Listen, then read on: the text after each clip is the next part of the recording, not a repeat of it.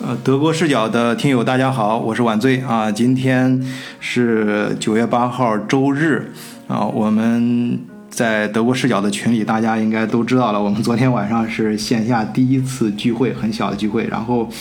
呃，主要是呃我们几个在外地呢呢，赶过来之后夜里面太晚了，赶不回去，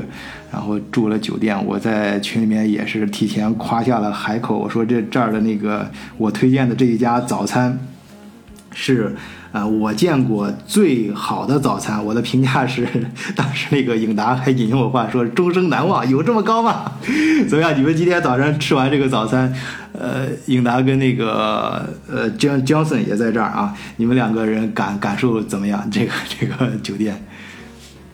大家好，我是尹达。嗯，确实，我承认这是我在德国吃过最好的早餐，是吧？有有，看来我没没没有骗你啊。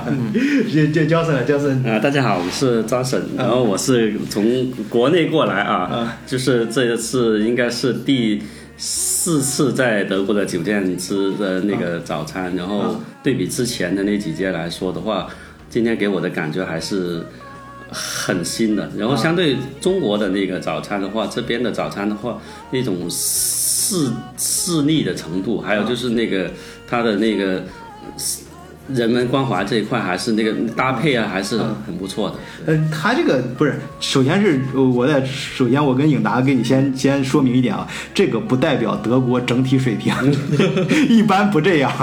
它有两，它至少从那个服务和食材上，平常。早餐根本达不到这个水平，一个是这个呃，就是呃，他这个服服务专门的有两个人啊，平常倒咖啡那些都不说了啊，那些其他酒店也有，就是两个有专门早餐站专门站在那儿给你烹饪的，啊，还有就是。呃，这个食材上，你像它水果居然有那个无花果跟那个火龙果，火龙果这两个东西在德国是很贵的啊。这这个这个其他的一些苹果什么橘子那那些都不说了，蜂蜜也不错啊。它蜂蜜是那个蜂巢式啊，蜂巢式的那种原原浆的。嗯啊，我们就是，所以我们呢今天嗯就是现在还在这个兴奋当中，然后会一个是这个早餐，当然更多的是昨天晚上第一次聚会啊，所以今天呢我们主要。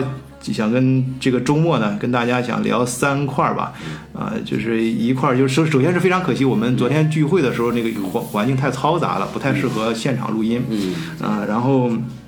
我们今天那个昨天同事也是呃反复嘱托我们说，我们明冷静下来之后好好总结一下，说非常好，比预期的要好很多，啊，这个一个一块儿是我们谈一谈这个我们我们。呃，这个地点啊，这个比方说我们今天住的这个早餐，通过这个一个引子吧，给大家聊一聊，呃，对比一些背后的东西。第二个是我们的聚会啊，呃，为什么我们就是本来是大家都是陌生的人，第一我也是第一次有这样感受，就是有原本很陌生的人，但是第一次聚到一一一起却一见如故，哎，为什么有这种体验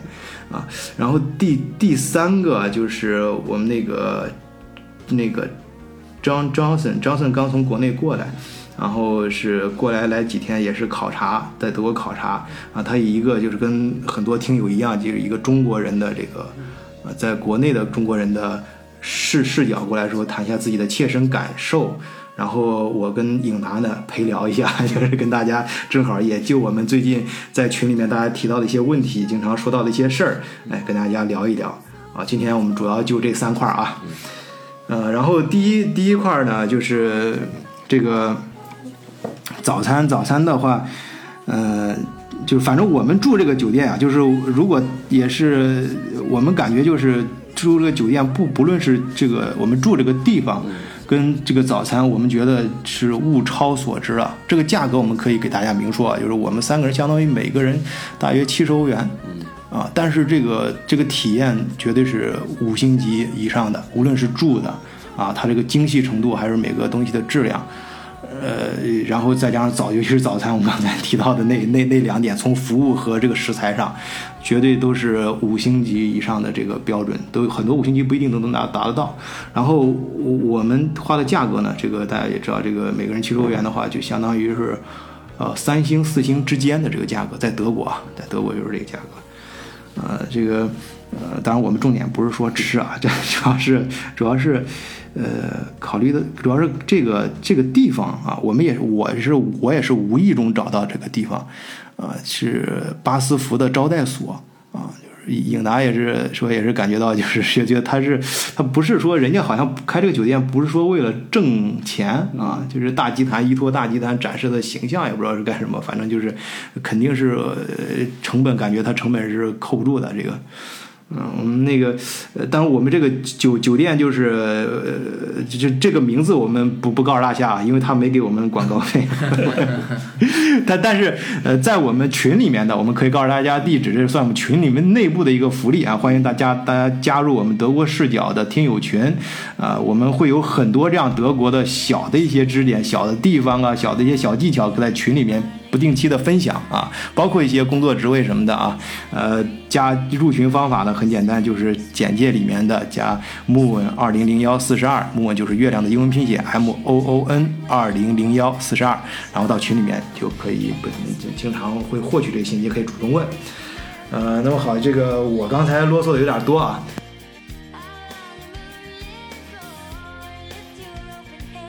你你应该就比较有发言权，就是。国内你在国内住过的酒店啊，早餐呢，就是感觉比这边跟这个今天这个风格，它它这个风格虽然就是比整体水平要高很多，但是它比较有代表性，就跟这种风格的比，你感觉这个风格有什么不太一样？跟国内？呃，给我的第一个感觉就是说它那个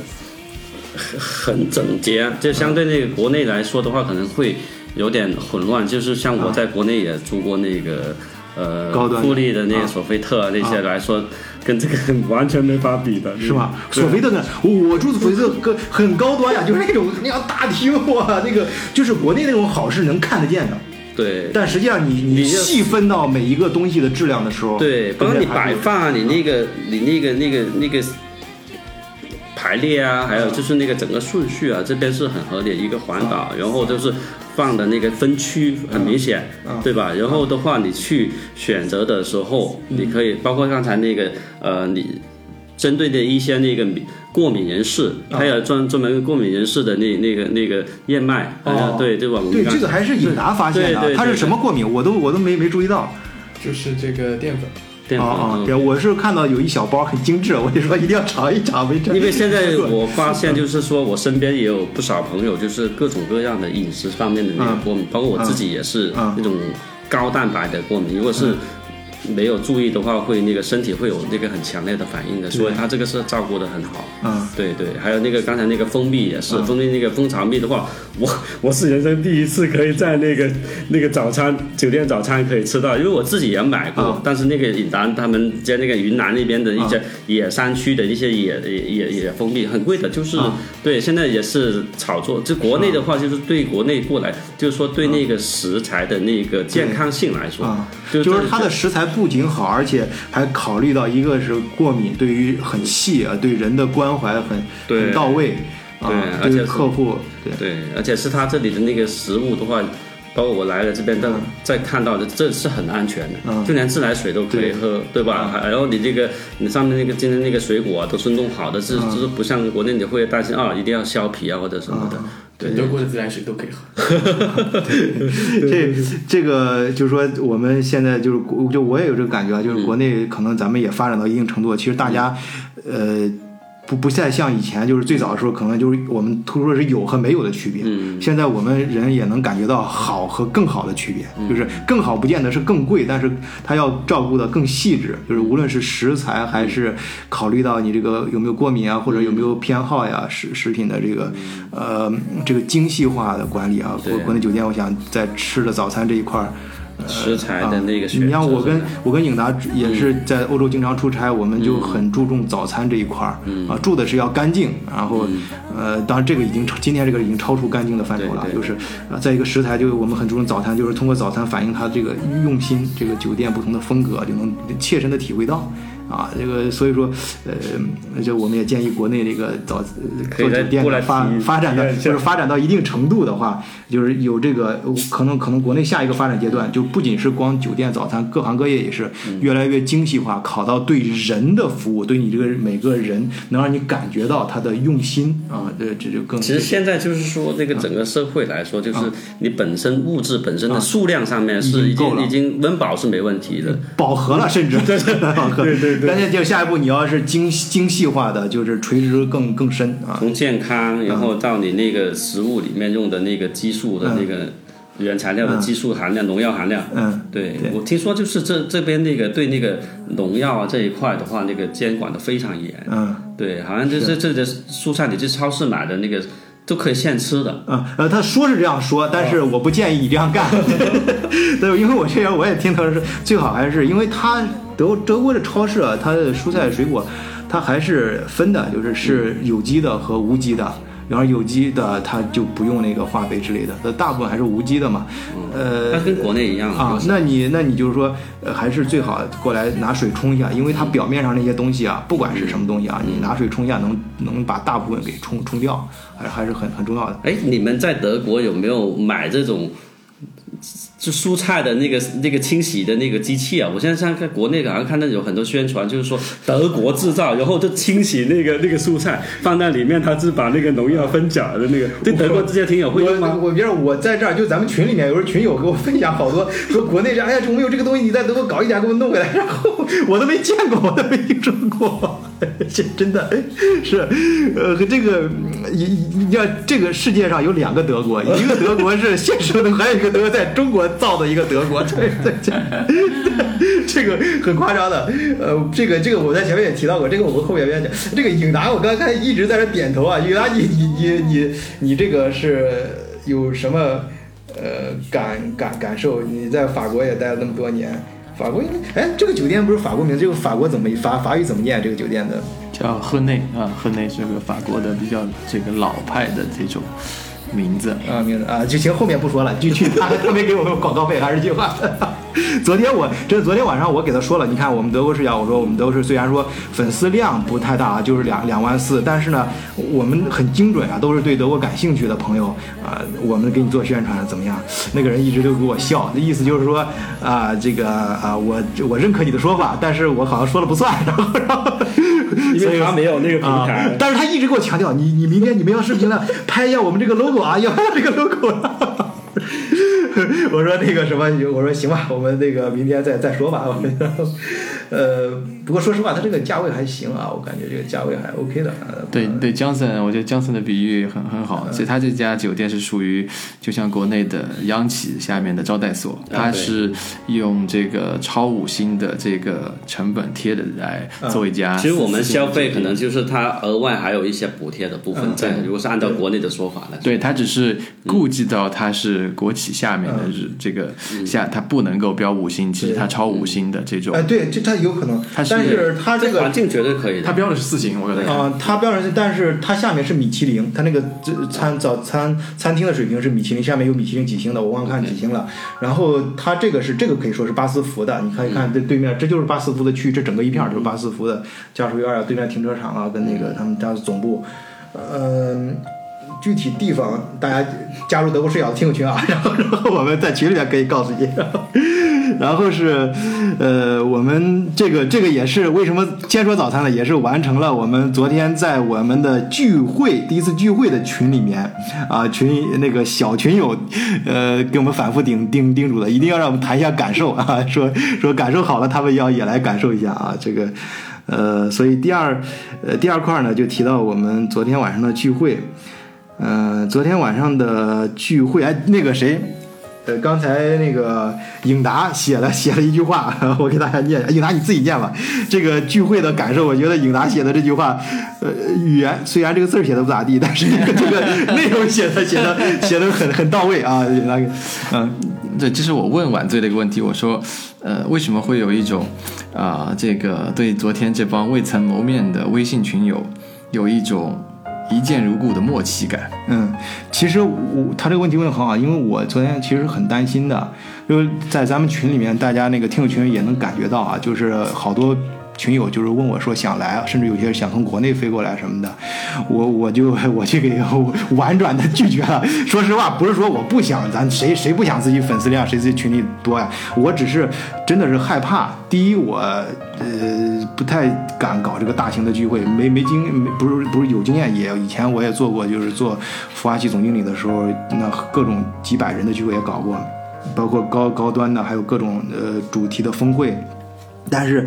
这种就是因为这种没有任何利益关系，你知道吧？我们没有任何利益关系，大家而且都是自费的，呃，然后呃，第一次我就想尽量控制在就是十个人之内，就是一个桌子能坐得下，而且聊的话不会太尴尬。我都已经做好思想准备了。其实我昨天没敢路上没敢跟颖达说，跟颖达一块开车过来的，我心里面就想，如果太尴尬了，反正一个桌上嘛，大家埋头自己吃，吃完了散伙就行了。然后，哎，结果真的是一见如故啊！就包括你看昨天那个谁买力就先去了，还到了长野家。其实长野也邀请我们两个，我们就就到太晚了，说先到他家看一看。你知道，一般这个人中，尤其是中国人啊，就是能让你到他自己家里面去看一看，这个是很不一样的感情啊。那个买力就是带着她婆婆跟她呃儿子还有老婆，呃，就是哎真的是去带到到到了早了就去长野家。买力后来也来了之后跟咱们讲嘛，他们是有顾忌的，她婆婆害怕的啊，害怕就是。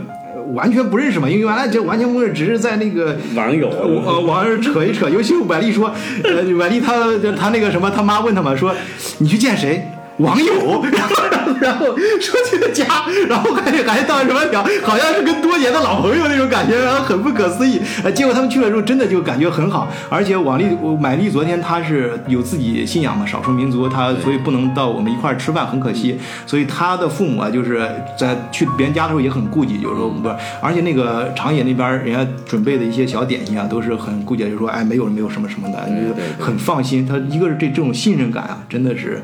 呃，很到位的气氛啊，就是能能能能到到人家家，然后他他他他确实玛丽他太太跟那个他呃老老丈母娘，就是感觉到非常意外，但是他说最后呃就是到家之后出来之后的这种感受是非常好的啊，这种气氛。但是昨天晚上我们见面之后也是。呃，这种感受啊，就是我我我自己也是这种感受，就是很意外，就人生中一次第一次这种体验，就是刚才这个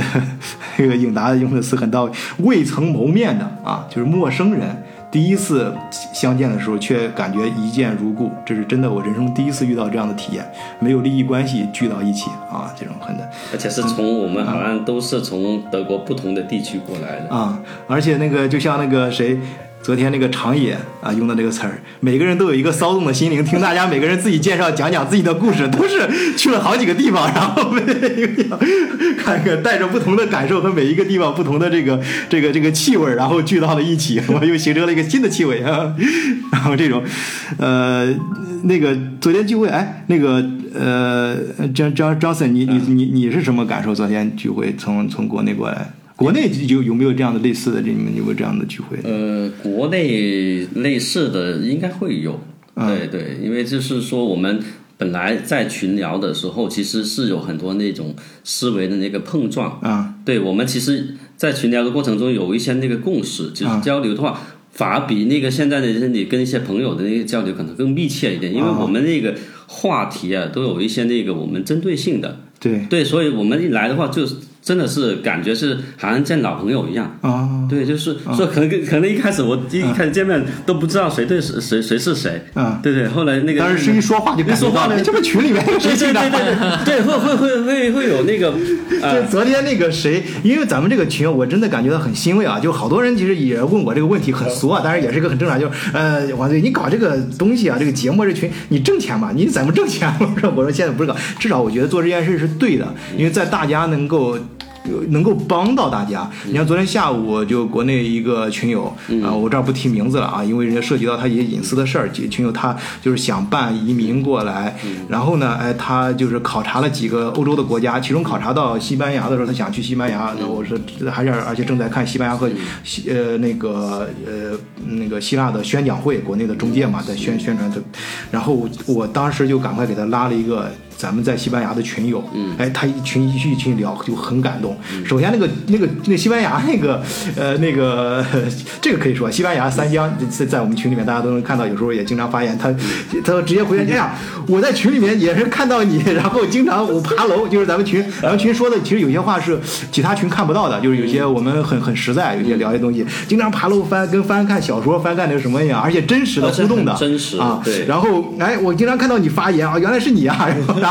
然后，然后啊，然后他，而且那个人，那个国内那个群友就非常的感动，哎，真的真的是很很感谢咱们德国视角这个群，因为他，呃，在呃，就是到他。听国内宣讲是一回事，都是官方的，但是你呃人在这个西班牙给你。切身的感受，然后以及自己生活中一些可能不太能公开说的一些，特别是那些信息，哎，跟跟你拉给我拉个小群，就我们三个人嘛，自己聊一聊，这个他对他说收益非常大。他说这个不是钱的问题，不是你到哪能买得来的，这个这种而且很真实，对他帮助有时候可能是会会帮到很大很大啊，帮他避免一些很大的错误啊，或者是帮帮到他找到一些很好的一些捷捷径啊，呃，那个。影达，你你你你这个感受就这一一一句话吗？还有什么隐身？没有没有，我我如果我想讲更具体的，就是说昨天有些群友让我印象非常深刻，呃，其中有三个我印象特别深刻的。首先是我们群里很活跃的长野，长野兄，我觉得让我。之前看他很多的发言，其实我就我就我就猜测，我就觉得他是一个很有见地的人。那么昨天见面确实是既有这个湖北人的精明，而且这个昨天才知道这个长野雄是达姆达姆的 IT 博士啊。那么长野博士确实是这个非常有自己的这个人生看法和见地的，很有这个我很很赞赏他的风格。然后我们昨天唯一的这个美女 K K K 群友啊，这个我也非常的这个欣赏他，这个是一个。非常的积极向上，嗯，然后热爱生活的一个这个年轻貌美的女士啊，嗯，对，她我而且很谦虚啊，是她一直说自己，哎呀，这这个有点呃是在人世间时间太长，不是不不能这么说，就是年龄啊，但实际上。真的可以给我们的感觉就像二十多岁的小姑娘一样啊，就就特别那种活力，活力，对，活力。而且就是你知道有些东西啊，就是有些人这个面貌给人的活力不是化妆品能够带来的，对，真的是一种心态的反应。对，热爱生活啊啊，热爱生活，而且我们个人魅力啊，对这个魅力，对就是很青春很活跃。对他作为一个从国内过来语言不通的时候啊，照顾自己孩子到一个新的城市、新的国家融入一个人一个人，那么的话，他的个人能力和这个。呃，这个融入的这个能力非常厉害。对，就是他其实昨天看他是谈笑风生啊，但实际上他你可以想象，他一个就像颖达说的，他一个女的，然后一个女人在这边带着孩子过来闯荡，就等于开辟新的生活嘛，其实是很不容易的。生活中一定遇到了很多困难，但是他给我们的反应就是很乐观的啊，非常乐积极的。我们真的，我们就是。很很很很感动，就是跟你看看跟他聊一聊，你就说你自己的生活遇到困难，其实也都可以了，可以想开了。还有一个很感动的就是买力啊，买力这个我我觉得很遗憾，我们没能一起吃饭，因为没找到合适的餐厅。但是他来了以后，真的从第一面见到我就觉得非常实在的一位朋友。嗯，然后后来。拿了一个很大的包出来给我们大家分一些小礼物啊，然后买力的皮，咱们在群里面分过，大家都一看啊，看到买力的皮了，都是从宝马上 剥下来，真的是宝马的车的，就给宝马供货的，而且那个公司是里尔，是属于是德国顶级的代工厂了，就是做最最好的美国品牌的啊内内饰的这些就是皮制品啊什么，就是最最好了，就是给车零部件供供货。啊这。呃，我们也是，呃，就是我们有些，就是咱们还是那句话，我们感觉到，嗯，我们能聚在一起啊，就是这种没，首先是没有任何利益关系的。第二是真实，因为我们的那些对第二那个话题啊，包括我们一些观点都很自由的啊。对我不会说有任何任何倾向性啊。对，然后然后聚在一起，这这种的话就是就好像是。找到了一个现实中好像不太不太有的地方，但是我们现实中又找，首先是在网上找到了，然后又把它一在现实中铺开了、展开了啊，所以这次也给了我很大的信心啊，就是我们首先德国视角这个事儿，我觉得是有意义的，我们先就这样子做下去，呃，能够确实是在很多一些地方能帮到大家，而且这种帮助不是金钱可以衡衡量的。啊，然后我们那个，呃，希望就是也希望更多的听友参与，能够而且给我们更更多的一些更好的建议，我们把把它做的。呃，更好一些啊，甚至于就是线下有一些怎么样去组建一些活动啊，能够实实在在的帮助大家。反正我们的主题还是很清楚嘛，就是关于跨国这一块儿，特别是中欧这一块儿，大家想到欧洲的或者欧洲想到中国开展生意的这种，呃，当然不仅是生意，还有生活啊，刚过来的人，还有你想过来的人，了解一些信息啊，相互交流啊，啊，找到一些方法。呃，其实没，即使是你没有实际这方面需求呢，你作为人生来说多一些。看多开一扇窗口啊，德国视角，开多个多多换一个视角去看待一些问题。呃，听一听别人的想法，聊一聊，我觉得是也是一件很有趣儿的事儿啊。呃所以这所以长野昨天说嘛，都是一帮具有有趣的灵魂。我觉得不是骚动的灵魂，应该改成有趣的灵魂啊，都是大家有有趣的灵魂。嗯。那么那个呃，刚才提到那个 Kiki 啊，像这种就是，但我们昨天群里面是谁我看过，我忘了是谁发言说，哎，这个男女啊，柠檬说的吧，严男女严重失调，你们这个女美女太这个就 Kiki 啊，这个呃，昨天女生确实就 Kiki，但是我们也希望下次聚会能呃女生也来，也也没办法，也不用担心，我们这个德国安全还是可以的。啊、这这这个也碰巧啊，我们也不是说也不一定要追求非得多少女生多少男生，呃呃，但是 Kiki 她给我们展示的这个乐观啊，就是一个女性中国女性的这种魅力啊，我觉得对那个长呃不是长野，就是这 John Johnson 的作用非常大。Johnson 就说：“哎呀，我应该让你跟我老婆好好聊聊。”就是说太太，这一年他来你太太不听咱们节目吧？听也没事儿是吧？反正也没说他坏啊，就是反正就是希望他能够呃跟也通过跟 K 这样的人啊、呃接触接触，能够让他呃感受到一些呃就是有一些真实的感受的信息的交流啊。对，很乐观，然后那个接受那个新的东西很快，嗯嗯对吧而且是我没想到他一年的时间就是可以有这么大的那个信息量，啊。就是很多方面细节的东西他都知道在德国怎么操作的，啊，对。对，我觉得他谈这个孩子上学呀、什么哈，嗯包括他一啊开始是说那个找那个羽毛球的退役的那个教练，对吧？我就在在德国，这个应该羽毛球在这边应该是哇，他居然能想到这个啊，很小众、很小众的 一个东西。嗯，还有他跟那个谁，他也昨天聚会很跑，很很很很巧，我们跟那个荀贵兄啊，呃，跟我还同同同姓，啊、然后他熊贵熊也是在这附近，他们居然他们孩子在同一个学校，对，一说名字都熊贵不知道他孩子叫什么，但是他知道熊贵的孩子叫叫叫什么名字，所以这个这个还是很很厉害的啊。就是然后，呃，他在呃，他他他，而且跟你老婆他。他甚至对于有些问题比你跟你老婆交流都有说服力。他同样一个一个从女性的视啊，从女性从母亲对啊这个角度啊都可以去跟你啊，你那你像你刚来德国，你来这几天考察的话，你的这个感触啊，你有什么感感触能跟大家聊一聊一聊吗？我们首先把你这个行程捋，你刚是刚到海那个德国这个这这这次考察第一站是哪儿？呃，我刚到是先在爱森，嗯。啊，那个因为爱森的话，中国人是比较多的，嗯，我现在看国内的话，那个很多那个学生啊，优先选择的那个第一站是在爱森，嗯。去那学语言班，嗯，然后因为爱森那边那个。便宜呃，便宜这是一个意思，另外一个就是在爱森那个语言班，他那个考试的那个等的那个排期比较短一点，啊。不像如果是南边这里可能就是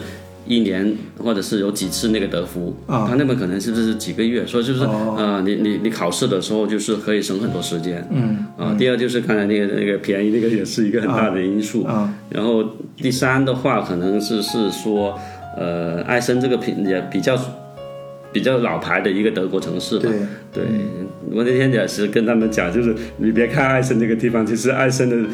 它的那个当时那个大炮，就是让中国我们从从清从清朝的时候没落，就是因为他这个大炮。不是，是这样的，就是当年啊，呃，就是清朝末年的时候，都是从蒂森克鲁伯，蒂森克鲁呃俄总部在艾森嘛，对。呃，买的这个大炮，包括咱们北洋呃，咱们北洋水师号称亚洲第一雄师嘛，买的是大炮，它呃日本也是买的。这儿，但是不同点在哪儿啊？就是说，咱们当时买的花，清政花了很多钱，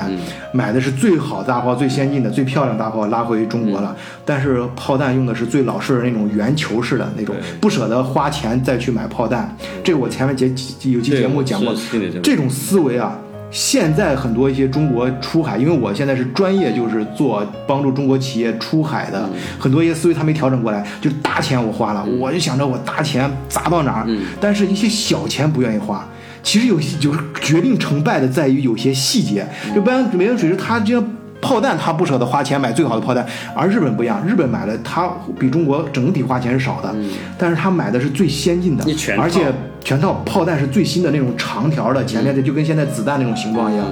他所以北洋水打的时候，咱们那个炮弹打过去，那个效率比人家打过来那个低很多啊。当然还有北洋这甲这说北洋水这是另外一个大很大的 tema 了，这是另外很大的一个话题。那还有很多其他因素，这是只是只是提到刚才你提到艾森的武器，同样是在艾森蒂森克鲁麦武器。当然这也说明就侧面你刚才想说的嘛，就是一百年前其实德国的科技重重心，包括德国的一些经济和呃工业的呃重心是是埃森这这一片儿。对。啊，那一片儿它钢铁呀、这这那个时代啊决定的。当然这这五十年慢慢转移到像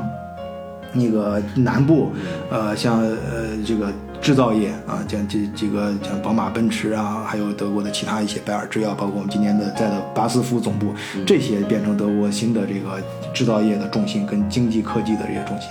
啊。但是现在也在发生新的变化。你比如今天早晨咱们吃早餐的时候谈到新能源，可能未来就就是从德国中中西部，然后就鲁尔区转到这个德国南部，再过五十年有可能现在再转到北部了。北部因为现在德国最最好的、最先进的几个新能源的厂都在汉堡啊，汉堡那块儿做，就特别像风能发电啊、新能源这块儿做的最好。德德国不是最近前几年也冒出来想北电南输嘛，就是在北电北部产生，它自然条件也能产生很多绿色的能源，它相应的科技开发也更雄厚底子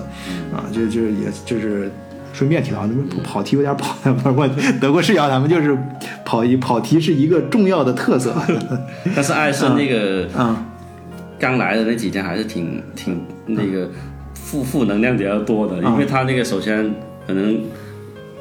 那个包容性啊，那个文化多元化啊，呃，各种各样的人都有，嗯对吧？就除了中国人多，你那个其他其他国家的人也多，所以是在路面上面那个，所以你看的各种各样的肤色，就是会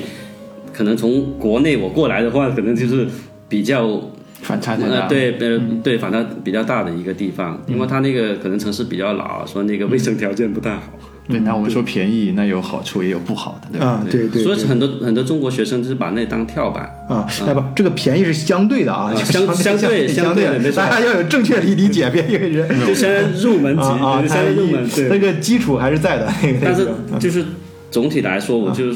呃后来我就到了海德堡，然后那个亲戚家是虽然他住在那个海德堡是你亲戚在这儿啊？啊哎，你可以给大家简单介绍你亲戚的这个呃故故事。对我亲戚他们是呃，应该是七十年代末，七十年代末的话，有一个伯父就是呃在德国这边读书啊、读书，然后的话完了之后就是将他七十年代末在这儿读书，对，所以我那天我说所谓语言班，我把那个考考本说啊，五十年前我也是从那开始的，对，所以他当时那个肩负的那个整个家庭的那个责任很大。那天我跟他聊天，都是他当时的话都一度就得那个抑郁症，因为他是肩负的整个家庭。啊。对，然后后来他读书完了之后，他自己拿到那个那个拘留之后，啊。他把他们全家，嗯。啊、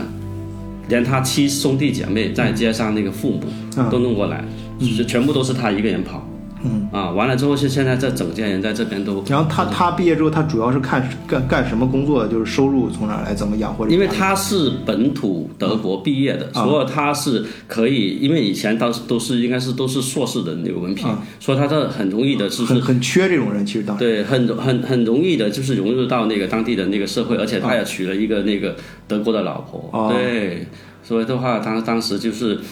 呃，也有家庭，也有也有把全界都都都挪过来，然后完了过来，他们过来呢，你们因为还开有餐馆什么的，那后来的事了。就是这个是其他叔叔，不是他，啊啊对他他的其他的，但是他其他我看了一下，他其他的那个几个兄弟姐妹都、基本上都是在这边开餐馆，啊，开对对对，而且开餐馆的话，呃，还不错，都是可以住到那个德国的 house 啊，都是，但德国的 house 很大，真的是令我很惊讶。就我跟他们讲，我在家里面可能在国内一百多平米，他们说啊很大很大，但是我们可以你要去掉那个分摊的面积。统计方法不一样。对，因为我是说他他那个房子多大？他说两百平米，我说不可能嘛，在国内你那个应该算四百平米了，总共四层对吧？地下室，还有就是每一层的话都有四个房间，啊，对吧？这个很而且还有自地都是自己的地，地都是啊永永久永久可以世代相传。对对，但是在德国就是住 house 有一个比较嗯。对人比较麻烦的地方，就是说他那个花园要打理，嗯，因为他们这个打理呢，这个是两个方面，第一个是是邻居的压力，嗯，就他们说，如果你住在那个呃，就虽然是农村啊，但如果你不把你自己家里面那个花园打理好的话，就邻居会报警的，然后政府派人来给你打扫打扫，但是你要付账，账单随后会寄过来，多少钱？比你 自己请人要贵啊！对对对对对对。哎，刚刚刚刚提到餐馆，我想插一句啊，就是昨天晚上我们吃饭那家餐馆，是我觉得是我在德国见过最大的自助中餐馆，四百四百五十四百五十位，可以。做婚婚礼婚庆的这种 自助餐厅，在德国，我我在今天有有好好几个就是超出我第一次想象啊！第一次，首先是呃，这个昨天中餐我也是第一看，第一次见到这么大的中餐馆，就是在在德国。然后这个第一次有人生体验，陌生人第一次聚到一起，感觉一见如故。然后，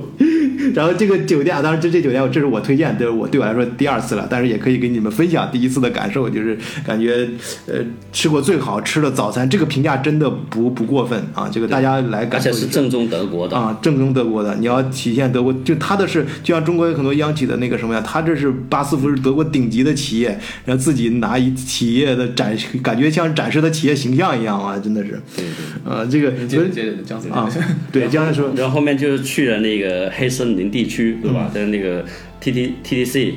那个滴滴湖，滴滴湖，我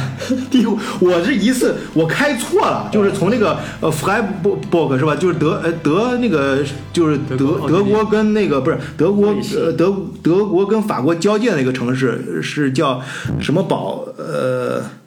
我我一时话到嘴边想不起来，就弗莱堡那那一片儿，有实际上是德法那个，这每年安全会议在在那儿开，呃，然后是到弗莱堡，弗莱堡开出来之后，我本来是去瑞瑞士的，结果中间七拐八拐拐错了，拐到滴滴湖了，我操，那而且滴滴湖周围全是那种小路，围着那个湖转，对然后特别漂亮，又看上去啊，真的是那种感觉，一是呃山重水复疑无路，然后七拐八拐又又一村儿，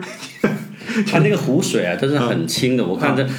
完全是清澈见底。啊。啊！那个是在国内是很难看到，就是内湖哦，它这个是应该是内湖。啊，对，不像是是你说海边有可能就是那个水清理，但是内湖都可以保持那么。高的那个清洁度都很很赞的。啊，再加上它周围那个山峦层峦叠翠的啊，对，然后有时候会烟雾缭绕升腾，哇，那真的感觉跟仙境一样那种。国内我觉得那个峨眉山有点像，峨眉山对我我没去过，我试过那个坐火车经过的时候就是有这种感觉，是吧？对，再加一些那个雾气，就是人间仙境啊。啊，但是我就是国内有些你细节很难看到啊，而且特别是有些好的地方人特别多，这样的话他人不多不少。有些细节你能感触得到。那我觉得你去去那个湖的话，这边的话旅游的话，一定要小心它一些标志啊。它好像有一些地方是呃酒店或者是私人的地方啊。对，然后有些地方不能那个那个。做的那个聚餐啊，虽然虽然虽然地方很好，是或者是烧烤，吃个烧烤架，对对，我们 然后脱了裤头往下跳，对对对对对。那他们有些是私人不行的，对，而且是有些公共地方啊，可能不允许这样操作，对对对。但明显的这个有那个标志的，嗯，但是我看了有可能那边也要有一些那个难民嘛，但是那边其他的人就。就会违反这个，所以就是我们一起走的时候，就是有一些德国人就是觉得这个有点有点过分了，对。对，有些，但是这个也是昨天 K K 也提到这个事儿嘛，就是他他提到他们孩子，包括那个寻贵，你看他们就是完全以前不认识的家庭，突然都都选择到的那个学校，就都说那学校非常好，也非常适合外国人来的融入。但是他也提到就是有有难民的孩子，但这一点我给大家前面节目也提到过，就是大家这一点没办法，因为德国的话，他的政策就是这样，难民进来他会强制的把难民分到每一个学校，啊平均分配，你再高档的小区我不管，反正我要去有几个难民要分进去，他。就是我这几天前讲讲那个罗马帝国败亡的时候讲到过这一点嘛。其实德意志人最早时候也是难民起家，从北方难民到罗马进来，但但是他们就被圈起来，开放了集中到一块儿，就产生了很多问题。就是你把难民聚集起来，其实很容易产生问题。它分散开，就是融入当地的文化。这一点刚才我们讲的稍稍跑题跑，你稍忍忍啊。我们把这块跑题，既然跑了就跑，其实下一个就就教育啊，跑跑完就是刚才那个呃，颖达也提到一个，其实是很深刻的一个问题，就是就是难民，包括我估计我们中国人将来也会遇到这样问题，一个种族新的种族进来之后如何接待。像法国的话，他就可能就是以前就是。怀抱打得太开了。就是我们本来是欧洲，它现在历史上再往前我们不说啊，就是说至少现在现状是往前倒这个几十年是以基督教文明为主主体的。那么你外来的很多，你不是说不允许，你可以进来，但是那我们要强调我们的主体文明是什么？但是法国那边可能就完全就敞开了，学校里不让说这个。你刚才怎么说的？我忘了，是 是是不让说这个，不是学校里面不让强调你是什么啊。然后这样的话就导致现在就法国一旦他，但是你当都不强调的时候，那有些可能外来他他自己的声音就很强，他他的传播性就很强。那现在法国就出现很多社会社会问问问题啊，是吧？那，法国会有像德国这样的那个宗教税吗？税没有，嗯，税没有这个，呃，但是法国的问题是，它的穆斯林如果占到人百分之十的人口比例的话，那么它之后的这个扩张的速度就会快。而且我之前，因为呃，可能有朋友知道，我之前生活在法国，所以我到法国，从法国到德国的时候，我当时呃自己是做过心里做过一个比喻，我说法国和德国的较量其实是这个两个呃移民族群的。就是法国、德国的差距，就像两个移民族群的差距。法国的第一大这个外来移民族群是阿尔及利亚的人，德国德国的第一大的这个移民的这个虽然是波兰人是最多的，但是从这个劳动力的应该是土耳其。对那如果对比两个穆斯林的，就是阿尔及利亚和土耳其的话，那就立见高下了，就是从劳动生产力和这个这个哎国家的这个发展程度。对，这一点就就就就有点深了。我不知道你有没有这个感受。我前面节目也专门讲过这块，其实我们这个节目谈的还是很很深刻的。我觉得理论上很深刻，因为德这是取决就是法国跟西欧的一些国家比较工业水平的时候，表面上看好像是这个两个国家的科技在比，其实法国有很多科技很厉害的，它不不不比德国差的。但是对于工业生产，你的车间里的那些人，工人对工人，因为这两个国家都遇到这个问题，到一定程度都是外来移民在搁本地人不干了，本地人在家领救济了，好多工厂里干活的都是外来移民。那德国的工厂里，因为我是从德国上学打工过来的嘛，去工厂里经常去各种工厂，当学生的时候去车间里打工，都是周围的人都是像东欧的。土耳其的，土耳其是最典型的嘛，这是历史原因。然后东德的是越南那边过来的，你西德这边就很多是非洲那边过来，因为法语嘛，从法语区从非洲过来的。那实际上是底层的话是这两个族群，就移民跟移民的较较较量，那这个就立见高高下了。对，所以人的特质是不一样的。对对德国的影响，可能要在二十年之后，我们再看这批、这批默克尔放进来的叙利亚人，他们的第二代在德国长起来以后，对德国社会的冲击。啊，所以德国现在的话，它的思想斗争也很大。当然，我们首先是我们我们再次必须强调，我们不是对穆斯林有什么看法啊，呃，就我们只是比较观察这个现象，就现在社会上出现这个现象，因为我们刚提到我们的买力也是穆斯林嘛，他有呃他们很我们人对人的时候很真诚，能感觉到这个人的这个呃很不错啊。而且昨天我也专门去去下楼去拜拜见了一下，就是呃老人啊，老老老人，我们代表尊重嘛，啊，也是气氛也很好，他母亲的太太啊，我们的这交流啊都都没有没有任何问题，很很好的大家气氛。但是作为呃这个现象，就是呃社会出现的这种现象，可能一些族群，而且穆穆斯林和每个地方的穆斯林还不一样，嗯啊，这个这个他这个更深层次的这个社会问题，就是大家呃呃到最后就是形成了表面上看是国家跟国家的。这种，但实际上背后是一些底层的是一些移民和移民不同地方的移民的相互的一些，呃，这个对对对对比造成了因为最终给最终反映到这个的，这是反映的，啊综合反映到最后就是你国家的产品和国家的产品不一样。国家的公司和邻个国家的公司同样在欧洲，但是公司和公司的竞争力也不一样。啊，这甚至潜移默化的东西。啊，对啊，最后都整体的就有一个集中的反应对。啊。刚才就跑的远，刚才其实现在也可以引申这个到这个小学教育的那个问题了，就是说你刚才昨天也是呃 Kiki 的介呃介绍的，就是说他们现在刚才讲了那个多种移民的那个侵入，然后就是那个那德国这边这个学校做出什么样的一个反应，对吧？啊啊。就是那个 Kiki 他们现在小孩读的那个是那个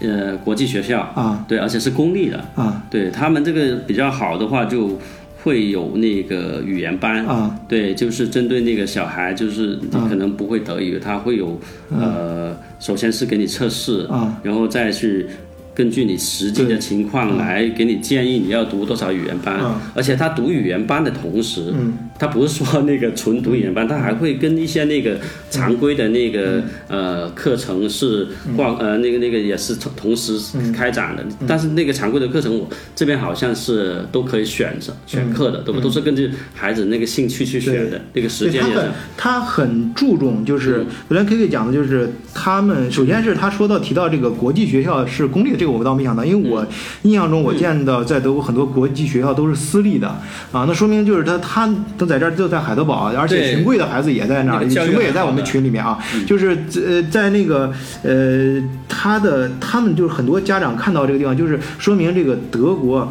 很多一些公立的，他也看到这个需要，就刚才我说的。变化了，首先，这个移民是不可拒绝的，就像我说，跟德国自己也是难民起家，他遇到这个社会问题，现在世界发展到这种程度，呃，欧洲遇到这个问题，他的思路就是，与其我们一外一一一味的排斥，倒不如，呃呃，想个正确的方法来融合，就是考虑到很多移民到这儿，从教育，从孩子小学就开始让他融入德国的文化。就刚才你提到一个，就更深层次的，是以基督教，我们自己在融入别人的时候，不要忘记我们是基督教文明，我们去融融合它。当然，我们不是说让它忘掉自己的文化，可以进来，我们多种文化并存，但是多种文化也要有一个谁融合谁的问题啊，也要有一个这样的话保持。基础的这个国家文明体系的框架，我在前面里面专门讲过人群和人群的较量，就首先最小的是力量和力量的较量，这是当时就能决定，然后是智力和智力的较量，以十年为单位，再往后面拉什么就是道德品质的人格力量的较量，这个就可能需要人的一生去证明，但是再往大文明和文明就要上百年。那这种文明和没文明的较量的时候，那有的时候就是你怎么处理这个文明冲突的问题，如何就是用不当你面临不同的文化和文明这种这群人他们带来的不同文明的冲击的时候，你是把它当成敌对状态的冲击，还是想一个更好的路径相互融合，大家去去去加强加加强你的文明。其实最后的文明，我形成新的文明，我们也不不必要纠缠它是谁的文明，而在于我们都在这个文明的。这个框架下，我们都是它的受惠者，但我们一起形成了新的文明。这是将，这是我们德国视角，我认为的精髓，就是我们德国视角，就是大家就是首先是我们都是陌生的人，嗯，相互不认识，但是我们是相同的价值观、相同兴趣聚在一起，我们不用纠结于这个我们现在形成这个群体是什么，或者我们能不能赚赚钱，就是朋友咱们能不能干点什么事，不要纠结这个。我们形成这个新的文明、新的群体之后，我们这是一个，只要你认为这是一个更强壮的文明，就是我们德国视角这个更强壮的这个群体形成这个意识，这个相态下，它我们能同时还能够受益到我们，我们在就你不然你你在其中做生意的，你可以在其中。汲取到营养和力量。你移民的，或者是想过来，呃，在德国居呃居住一段时间的，哎，你能够得到更多的经验，呃，少走更多弯路，避免一些坑。然后你不想过来的，我也在其他某个世界上其他地方生活的时候，我可以多一个视角，啊，多一个新的体验啊，去观察，我可以这样的话。形成的这种呃心灵的这种力量，还有这种经验更 strong，更更更强大。这种就是我们不会把它上升到文明和文化，就是我们这个群体的特质，这个特质我们的精神内核更更强。就好，因为我们确实是，就是刚才那个常也说的，骚动的心灵也好，有趣的灵魂也好，啊，能够体会到受受益，能够受益，能够让我们自己的灵魂原本的更强大，嗯，哎、这个我觉得是这个深层次的原因。我们第一次聚会就是感觉到非常成功，大家体验也非常好的一个呃根本的原因是吧？也是变也是就是说，我们也欢迎更多的朋友加入我们这个视角啊，加 M O N 二零零幺呃四十二啊，就是拉你入群，在我们群里面能够最好是能够体会一下啊，就是你这个。呃，这个刚才说到这个孩子教育，通过教育我们感受到这个文明的力量，通过教育，而且他的那个对小孩的尊重，嗯，对吧？还有就是他小孩也可以自主的去选一些课，就从小就让他有一个独立的人格，嗯，对，包括就是昨天也见到那个读那个研究生的那个 Daniel，、呃，Daniel 也是说就是。这边的大学跟那个国内的他的同学的一个最大的那个区别就是说，老师是带你入门了，然后你各种选修啊，各种那个需要一种自律性，就是这个就是其实我觉得就是西方人这这一块的话是做得很好的，就是你要形成一种。从小开始，然后在学校里面就是有一种，就是你所有的东人生是你自己去规划、自己去选择、自己去努力。嗯，哎，这点其实法国做的好像更好，这种思想性的教育啊，就是思想哲学系这个层面的锻炼。其实法国那边的思想做的教育能做，我觉得感觉做的更好。就是那个丹尼尔，刚刚提到丹丹尼尔也是我的一个小小小兄弟啊，他提他我们呃，其实我咱们群友也有前面也有几个过暑假时候过来考察的，就是过来时候看到孩子笨笨傻傻的，其实这个时候就恰恰体验他们从小就是培养孩子独立思考能力。中国就是前段时间好像现在国内不让说了，那个巨巨婴。巨婴，巨婴国啊，巨婴就是很多人长大之后是巨婴的这种啊，就是你从小他其实没有独立，都是喂喂喂喂养的，他长大也形成这种思想，然后出来就就干很多一些，其实从小就就你在笨笨傻傻的眼里，你就笨笨傻傻其实挺好，保持笨笨，但是关键是锻炼了你自己的心智。就刚刚我们强调德国视角啊，你你我们的经济，你要自己的心智，你自己去判断，自己增加自己的营养，你能够有一个就刚刚是主体意识，就是你独立思考的能力，对，就是。大到一个民族的话，我的文明你来的话，我欢迎，但是不代表我要毁掉我的文明。我完全这样，我是有主次，就我们在融合新的文明，诞生新的文明。人的话，你你你作为我一个族人，我到一个新的地方，或者我接触不同的文化，我是为了强壮自己的心智，我自己有一个独立思考的能力很重要啊。这个我到一个新的陌生的地方，很多朋友说陌生，你看他朋友过来之后到这儿考察学校，看这个小孩儿，就说跟国内的比笨笨傻傻的，其实你有没有想过？在一个笨笨傻傻的年龄，比如说十岁左右、十几岁就青春期，其实小孩就是应该有各种想法，各看上去有时候有些看上去笨笨傻傻，又看上去很机灵，有时候他，但是如果国内那种环境下都把他教育的一个模子，都是很精啊。国内小孩真的很成熟，很小的年龄他说的话我都不可思议，我都无法想象这是一个小孩说的话，而且跟光那个套路很深的。我跟你说，我感觉到我自己都感觉跟不上趟。那我觉得这是不正常。他其实你看似他好像很聪明，他已经失去了他自己。一个独立的一个心智，他的所有的东西都是他学到的，他不懂的东西，他他自己就是很多孩子在国内，他表现出来的套路。都不是他自己都不懂为什么要这样子去做，就是有点啊，但是他就知道，对，他就知道我要这样干。那父母他们都是这样教我的，社会也是这样教我，就这么干，这样干对的，最聪明的办法是没错。但是社会在变呀，你长大了之后，你如果一旦按这个套路，你可能到时候栽的跟头也更大。但是你你这边虽然办，他在这个年龄是不能啥的，但是他自己经过自己思考、自己融入、有主体意识这种自己成长起来的这种心智，到他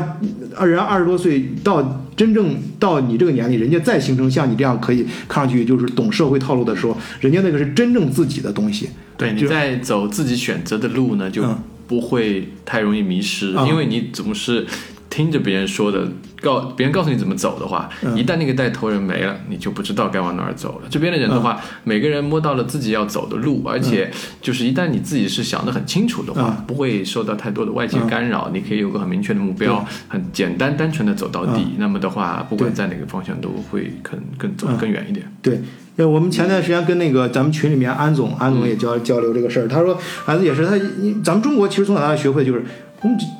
做生意嘛，就看这个行业最好的是怎么做的，跟着学嘛。嗯，就是他做出来的产品，我们用更低的价卖更低价就就做就行了。但是你这个路到，首先是这个路很辛苦啊，就是中国你会导致做什么把商行业都搞不好就做死了，都是价格战到最后了啊。对，当然是商业本质，其实到最后也是价格战，但是这个这个过程是不一样的。而且关键是你一个国家发展到一定程度，到这个程度是很很很很很很危险的。那这个我们就不能深说了啊，咱们在节目里搞不好就上不了架了。就是最关键是这个关键，我们那个呃，就回到我们想说教育这个，还是我们就说的稍微。小一点啊，就是诶，教育，我想呃插一个我自己的感受，就是因为我之前是在法国，那如果对比法国和德国，我自己的感受就是我的啊，我的二儿子他到。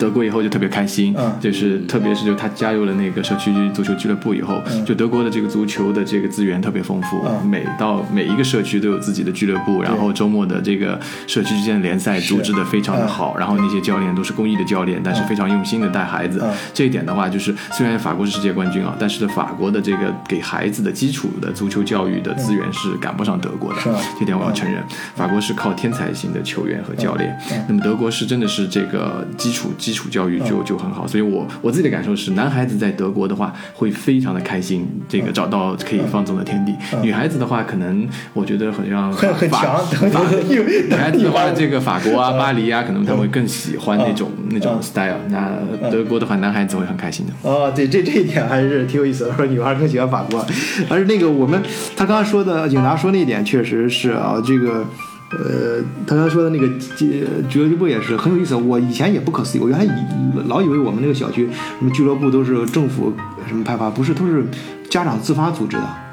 而且是那个每个俱乐部都是公益性的，而且很有意思啊！这个事情就是咱们中国人视角有时候看想不明白的，他真的不挣钱，他甚至是赔钱赔时间，但是他很高兴。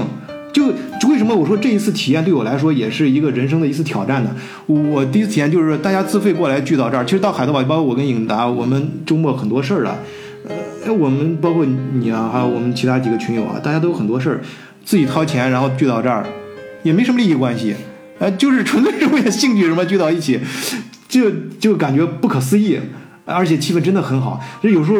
这种体验就是爆发出来的能能量，我们之间的那个话题都，而且很热烈，而且很多事情就是谈的时候就是一下就进入状状态了，你知道，中间没有寒暄的啊，上来就是直接哎这个什么事儿是吧？就是直接就就很深入啊，就是嗯，对，没有包袱。啊，可能也跟我们那个几个人的那个年龄都比较相反啊，对对，大家就是有共鸣的点都会，所以我这也给我了信心，就是我们都是要这个模式，我觉得还可以往下探探索，接着往下走一走啊，我觉得还是可以的。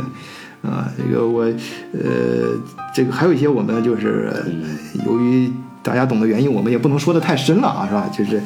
呃，这个也欢迎大家加入我们德国视角群，大家单聊的话，有些面到面临具体问题，我们可以更深入的聊一些啊，就是欢迎加入我们德国视视角的群啊，我们的社社区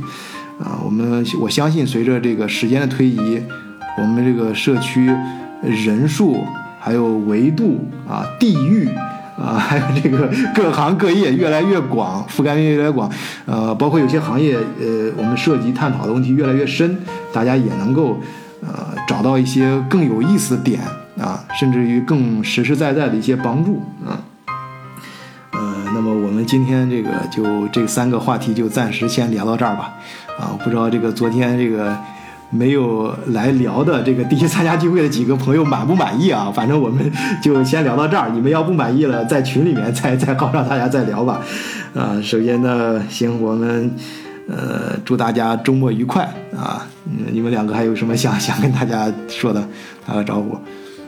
我就是我也是这次感觉非常的好。我和老胡开车这个六百公里啊，直奔这个聚会啊。没有迟到一分钟，你这个你你，对我们真是没迟到一分钟。我们我们早很忙的，早上从机场赶过来，然后你回去你好好跟你老婆准备好检讨书，回去路上我帮你写。我估计你老婆你老婆听不听咱们节目我不知道啊，但回去我见弟妹了，跟弟妹说一下。这个回去和这几男还要跟弟妹。我是我是坐那个德国的顺风车来的，我没想到。一次坐顺风车给大家谈谈体验，国内国内好像也有顺风车是吧？啊，现在国内已经呃叫停了啊，叫停了。对，因为国内的话，那个那个那个有几个平台出过几次事之后，就是这种就是呃私家车去做这个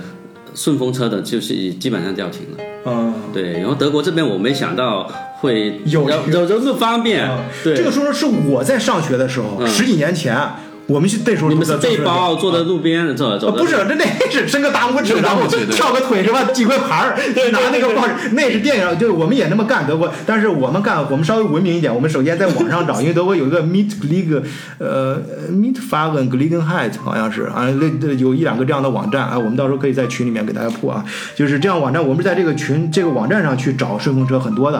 啊，然后好像也不贵。我记得我那时候，我印象很深，有一次我是从德国柏林还是哪儿北北。边很靠北一个城市，到苏加特就很难，好像一个人十块钱。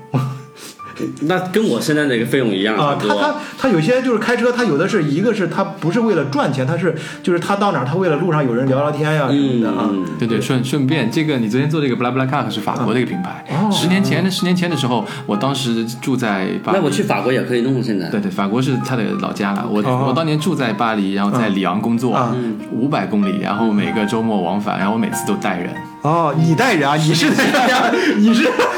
带三三组 啊？啊？你当时有什么心态？有没有想过有什么艳遇什么的？没有没有没，对我完全就是路上有人聊天，每次可以遇到不同的人，啊然后天南海北的聊。很哎，你当时害不害怕？要是遇到什么呃不法呃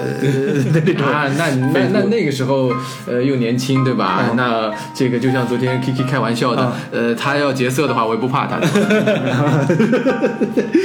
那个你你你你你你搭这个顺风车有没有什么呃顾顾顾顾顾虑？在第一次用的时候，你这个感觉？因为第一次我叫的是女生，说我没有顾虑。行，反正这个我们也节目里也很难说，这个大家自己感感感受。反正到目前为止，好像没有听说过德国这方面出过什么太大的在语语言这块，我因为我不会德语嘛，所以英语跟他们交流也 OK，啊。德国很就是很喜欢说说英语是吧？是是吧？是吧？啊，我记得，反正我的感觉是在德国，呃，就是你只要咱们这外国，包括今天早上也是，你还要他点咖啡的，我他会主动，以前外国他主动会讲英讲英语，不管他讲的怎么样啊，他很喜欢秀他的英语，德国人。然后他法国好像是相反，是吧？我不知道，我听说的，听说法国是你作为外国人的话，你给他你给他讲法语，他呃不是你给他讲英语，他给你讲法语，然后他也能听现在还好一点啊。德德德德德哎，在法国他学英语的这个氛围那现在年轻人没问题了，没问题了。之前的老的，嗯 行，呃，那好，那今天我们就聊到这儿吧。啊、好，那大家祝大家呃周日愉快啊，下次见啊，下次见啊，呃，尽尽快尽快有有一些新的活动，线下活动，我们各方面有建议放在我们群里说啊。好，谢谢大家，再见。再见。拜拜。嗯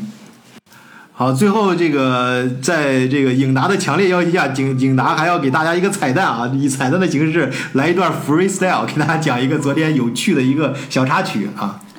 对，刚才提到说大家有一种一见如故的默契啊，就是说昨天我们本来是计划要去海德堡老城看烟花的啊对。后来那个时段特别塞车。十点，夜里十点。对，然后我我路不熟悉，我在开车开错路了啊，然后后来就误入了隧道，那刚好隧道在塞车，我们被塞到隧道的正中间，然后刚好就听着外面的礼炮啊，就是说很遗憾了内心深处，但是的话，我们就是几位这个群友，大家坐我车的啊，大家也没有抱怨啊，然后我很感动，然后这时候呢，我们晚醉就帮我们放起了这个张震讲故事的鬼故事啊，在一这个个。不是，这这前面有意思是什么？就是我们本来是我们是往往另外一个方向开，我们看到这个对开过来的在堵车了，然后我们就而且还猜到了可能是这个放烟花放烟花的原因，夜里面搞活动嘛。然后我们往回，但是我对海德堡其实我还是蛮熟悉的，我说不是沿着河岸开就行了，堵也没关系，我们堵在路上，可以看到呃就可以看堵在那儿正好看烟花，不是也不错嘛？